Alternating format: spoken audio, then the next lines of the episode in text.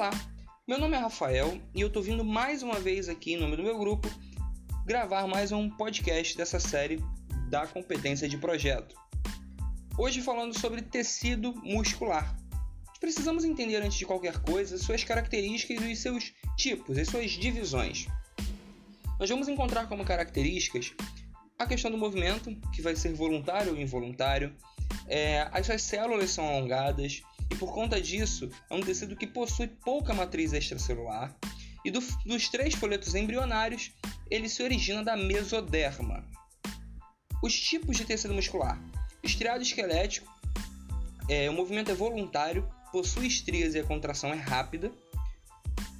O tecido muscular estriado cardíaco, o movimento é involuntário, ele possui estrias e a sua contração é rápida e vigorosa. O terceiro tipo é o tecido muscular liso, onde seu movimento é involuntário, ele, possui, ele não, não possui estrias e sua contração é lenta. Nós precisamos entender também que esse assunto de tecido muscular, algumas nomenclaturas mudam, como por exemplo a membrana, membrana plasmática, que passa a se chamar sarcolema, ali onde ela terá os túbulos T, que são algumas invaginações para dentro desse sarcolema. O retículo endoplasmático ele se torna retículo sarcoplasmático, e que é onde principalmente ele vai armazenar uma quantidade muito grande de íons cálcio. O citoplasma passa a se chamar sarcoplasma. E nós precisamos já deixar bem claro os miofilamentos, que vão ser responsáveis por estar gerando essa contração, que é a actina e a miosina. E no momento da contração, a actina desliza sobre a miosina. Outra questão da nomenclatura são as células, que passam a, se, passam a ser chamadas de miócitos ou fibras musculares. E além dessa célula e desse grupamento de células serem envoltos pelo sarcolema, serão envoltos também por três outras membranas, o endomísio, que vai envolver cada célula especificamente, o perimísio, que vai envolver fascículos, ou seja, grupamentos de células, e o epimísio, que vai envolver o músculo por inteiro. E vale lembrar que essas membranas são de tecido conectivo. As principais fontes de energia da contração é a ATP, adenosina trifosfato, a fosfocreatina, a fermentação lática e a respiração celular. Agora falando sobre o estriado cardíaco. Ele vai ser encontrado no miocárdio, né, responsável pelos batimentos, a sístole e a diástole. Tem estímulo próprio, suas células são ramificadas, eles vão possuir ali aproximadamente 1 a 2 núcleos e vai possuir discos intracelulares, que vão ser células unidas por desmossomos, por M-desmossomos. E o tecido muscular liso os microfilamentos dele vão ser, não são alinhados. É, nós vamos encontrar aproximadamente um núcleo por célula. Ele não possui túbulos T, que são as invaginações, e com isso o, o, o cálcio ele vai entrar na célula por pinocitose e ele vai estar responsável principalmente pelos movimentos peristálticos. Uma outra coisa importante é a gente entender que músculo estriado cardíaco não regenera, estriado esquelético regenera pouco e o liso se regenera. É isso. Muito obrigado.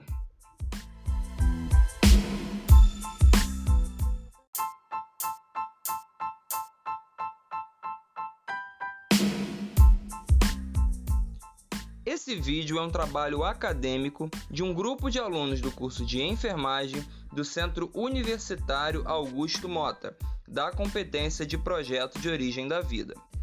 E hoje nós iremos falar sobre a lesão por pressão. A lesão por pressão, denominada LPP, é um dano localizado na pele e no tecido subjacente, que pode ser causado por pressão, cisalhamento ou fricção. Esse tipo de lesão é mais comum entre os idosos, pessoas com mobilidade reduzida ou pessoas acamadas, e usualmente são de difícil cicatrização, são dolorosas e necessitam de um tratamento custoso, além de ter um impacto negativo na qualidade de vida do indivíduo. Mas antes de falarmos sobre a lesão por pressão, nós precisamos voltar no tempo, em aproximadamente 4,5 bilhões de anos, para entender um pouco melhor sobre a origem da vida e como supostamente teria surgido o primeiro ser vivo, a fim de que possamos observar melhor os níveis de organização biológica. E para explicar como supostamente tudo teria surgido, nós optamos por falar sobre a hipótese de Oparin e Haldane, onde encontramos dados dos séculos 18 e 19. Essa hipótese baseou na ideia de que os seres vivos surgiram a partir de moléculas orgânicas, que por sua vez formaram-se de substâncias inorgânicas presentes na atmosfera. Naquela época, a constituição da atmosfera era muito diferente de como é hoje. Não tinha oxigênio e ela era basicamente composta por metano, amônia, hidrogênio e água. E a Terra também estava passando por um período de resfriamento e as descargas elétricas eram altas e intensas. Com isso, bombardeavam o planeta a todo instante e dessa forma teriam fornecido energia para a formação de algumas moléculas presentes na atmosfera, se unindo e formando grupos, as primeiras moléculas orgânicas. A radiação também era mais intensa, por não haver o escudo de ozônio contra essas radiações, principalmente a ultravioleta, e isso geravam-se combinações das moléculas primitivas. Essas moléculas orgânicas primitivas eram arrastadas nas águas da chuva e passavam a se acumular nos mares primitivos, que eram quentes, rasos e um meio extremamente propício para o agrupamento molecular. Esse processo, repetido ao longo dos anos, tornou o mar uma espécie de sopa nutritiva, rica em matéria orgânica, formando esses coacervados, que são um conjunto de moléculas orgânicas em um grupo envoltos por moléculas de água. Não se sabe exatamente como surgiu a primeira célula, mas pode-se supor que, se foi possível o surgimento de um sistema organizado, como os coacervados, pode-se ter surgido sistemas equivalentes, envoltos por uma membrana formada por lipídios e proteínas, em seu interior tendo conteúdo de moléculas de ácido nucleico e assim adquirindo a propriedade de reprodução e regulação das reações internas. Então, neste momento, teria surgido o primeiro ser vivo, a célula primitiva, o hipotético organismo protobionte, que se acredita que tenha antecedido a célula propriamente dita. Esse primeiro ser, ele era heterótrofo e era anaeróbico. E conforme esse ser protobionte começou a se alimentar e fazer a digestão por um processo químico chamado de fermentação, ele liberava gás carbônico. E a partir deste momento, o nível de CO2 começou a crescer na atmosfera terrestre. Conforme foram sendo gerados diversos indivíduos que fossem capazes de capturar esse gás carbônico atmosférico e a luz do Sol, e assim fazer a fotossíntese produzindo a sua própria energia, surgiu assim o primeiro ser autotrófico. Aproximadamente um bilhão de anos depois, acredita-se que os seres vivos eram as células procarióticas, organismos unicelulares e semelhantes às bactérias, não possuindo núcleo, sendo assim, seu material genético fica, fica disperso no citoplasma. Acredita-se que a célula procariótica, heterotrófica e anaeróbica, com sistema DNA-RNA funcionando, teria perdido sua parede celular, aumentando de tamanho e apresentando invaginações da membrana plasmática. Sugere-se que em todo esse processo, enzimas digestivas acumuladas permitiram uma melhor digestão de partículas de alimentos e, conforme se desprenderam, deram origem aos lisossomos e ao retículo endoplasmático. Com a medida que a concentração de oxigênio na atmosfera foi aumentando lentamente, as células que incorporaram procariotos aeróbios predominaram de fórmula populacional. Existe uma teoria endossimbiótica de Lynn Margulis que propõe que as mitocôndrias teriam surgido por mutualismo entre as células eucarióticas iniciais e as células procarióticas aeróbicas pelo processo de endobiose, e os cloroplastos teriam surgido posteriormente por mutualismo entre as células eucariontes aeróbios e cianobactérias por bactérias fotossintéticas. A principal diferença é que as células procarióticas não possuem núcleo, enquanto as células eucarióticas possuem núcleo envolto por sua membrana nuclear, a carioteca. As células procarióticas são encontradas em bactérias e arqueobactérias, enquanto as células eucarióticas, além de em nós seres humanos, é encontrada também em fungos e plantas. As células do corpo humano são estruturas que se formam a partir de três partes básicas: membrana plasmática, citoplasma e núcleo. Todavia, cada célula tem forma, tamanho e tempo de vida diferentes. Antecipadamente, a vida no corpo humano começa nas células, que se dividem em inúmeros tipos com formas e funções distintas. Todavia, essas células se agrupam e exercem um trabalho integrado para desempenhar a função que lhes cabe. Os grupos celulares, por sua vez, formam os tecidos. Os tecidos são divididos em quatro grupos: tecido epitelial, tecido conectivo, muscular e nervoso. No tecido epitelial, ele tem como características as suas células serem justapostas, com isso tendo pouca matriz extracelular e sendo avascularizado, dependendo assim do tecido conectivo da lâmina basal para que ele possa ser nutrido. Como funções, eu posso colocar a proteção, no, no caso o revestimento interno e externo, a absorção e a secreção. E o tecido epitelial vai ser classificado quanto ao número de camadas, sendo simples, estratificado e pseudoestratificado, e quanto à sua forma, pavimentoso, cúbico, cilíndrico e de transição. O tecido conectivo se origina da mesoderma, e as suas principais características são diversidade de células, abundante matriz extracelular, ele é irrigado e inervado e suas principais funções são conectar tecidos, a sustentação, o preenchimento, a absorção de impactos, resistência à tração, a elasticidade e o armazenamento de energia. O tecido muscular é um tipo de tecido animal que apresenta como característica mais marcante a sua capacidade de contração.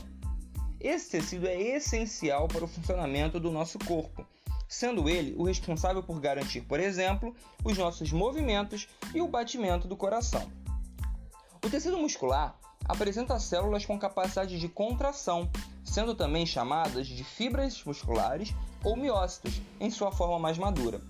Essas células são alongadas e apresentam grande quantidade de filamentos de proteínas contratas, como a actina e a miosina.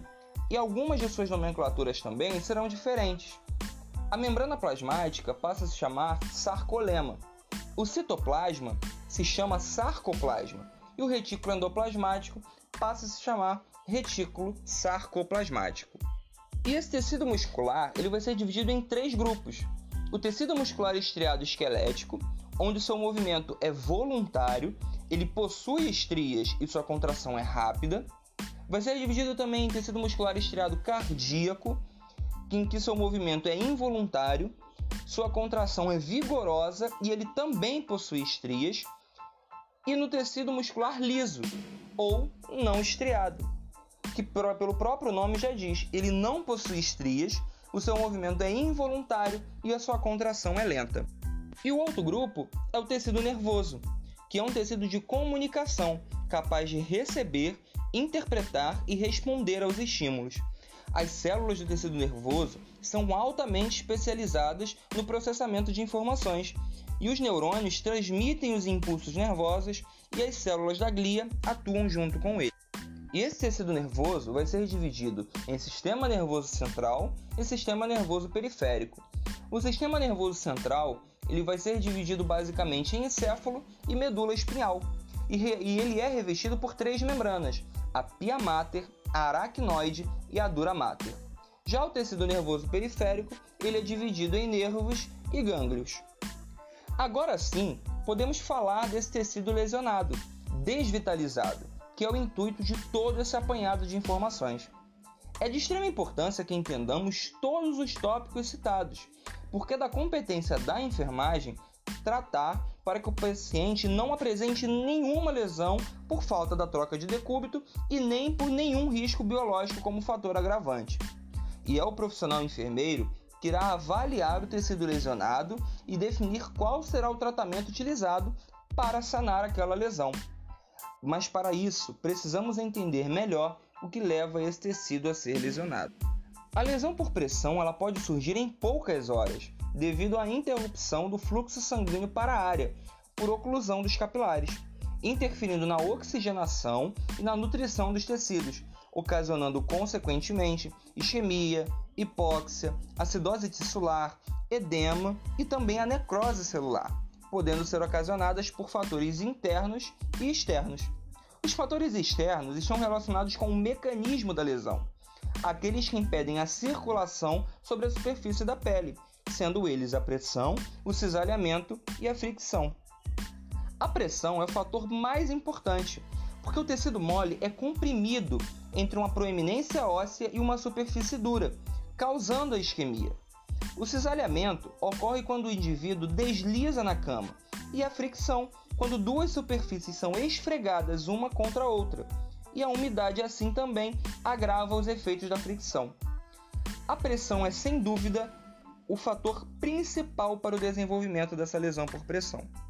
Já os fatores internos nós podemos dizer que são a idade, a má nutrição, imobilidade, alteração do nível de consciência, incontinência urinária ou fecal, peso corporal, diminuição da sensibilidade à dor, desidratação, alterações respiratórias, hipertermia, uso de medicamentos, presença de doenças crônicas como diabetes, alterações circulatórias e o uso do fumo também reduzem a perfusão dos tecidos, contribuindo para o aparecimento da lesão por pressão. As pessoas mais suscetíveis à lesão por pressão são aquelas que se encontram imóveis, limitadas à cama ou à cadeira de rodas, ou seja, aqueles pacientes que estão inaptos a detectar sensações que indiquem a necessidade de mudar de posição. E já sabendo disso tudo, nós podemos classificar a lesão por pressão. E ela será classificada por categorias. Na categoria 1, a pele intacta com hiperemia de uma área localizada que não embranquece após o alívio da pressão, geralmente sobre proeminência óssea. A área pode estar dolorosa, endurecida, amolecida e mais quente ou mais fria, comparativamente ao tecido adjacente. Na categoria 2, a perda parcial da espessura da derme, que se apresenta como uma ferida superficial, com leito de coloração vermelho pálido sem esfacelo, e pode também apresentar-se como flictena intacta ou rompida e preenchida ou não por exudato.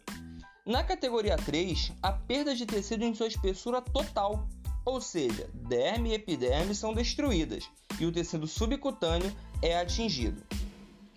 Pode estar presente também algum tecido de esfacelo, mas que não oculta a profundidade dos tecidos lesionados. Pode incluir também lesão cavitária, e a profundidade dessa lesão varia com a localização anatômica. Osso, músculo e tendão não são visíveis ou diretamente palpáveis.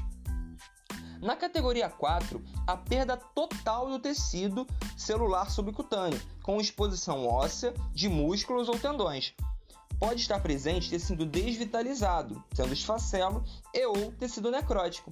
Frequentemente são cavitárias e fistuladas, incluindo deslocamento e túneis. A profundidade de uma lesão por pressão de categoria 4 varia com a localização anatômica e pode atingir músculo e ou estruturas de suporte, como por exemplo fáscia, tendão ou cápsula articular, tornando a osteomielite provável de acontecer. E tem também a categoria não classificável, que é uma lesão com perda total da espessura dos tecidos, na qual a base da lesão está coberta pela presença de esfacelo e tecido necrótico. Até que seja removido todo esse tecido desvitalizado, suficiente para expor a base da ferida, a verdadeira profundidade não pode ser determinada. Normalmente, elas surgem em locais de proeminências ósseas, onde há grande pressão entre o osso e a superfície na qual ele está apoiado. Esses locais geralmente são na região lombar, sobre o osso sacral, na região trocantérica, na altura da cabeça do fêmur, nos calcanhares, maléolos, nas escápulas, isquios, na região occipital e outros menos comuns, como cotovelo, ombros, queixo e orelha. Agora, nós já sabemos exatamente como tudo funciona, desde a formação de uma célula até o agrupamento delas e a formação em tecidos e grupos de tecidos e seus tipos específicos. E como futuros enfermeiros, devemos lidar com toda esta questão da lesão por pressão, sua avaliação correta e a cobertura mais indicada para cada lesão, a fim de que sejamos profissionais diferenciados. Esse projeto foi desenvolvido por Bianca Vilela, Bruna Azevedo, Larissa Galdino, Paula Letícia e Rafael Carneiro, tendo como tutor o professor Daniel Granadeiro.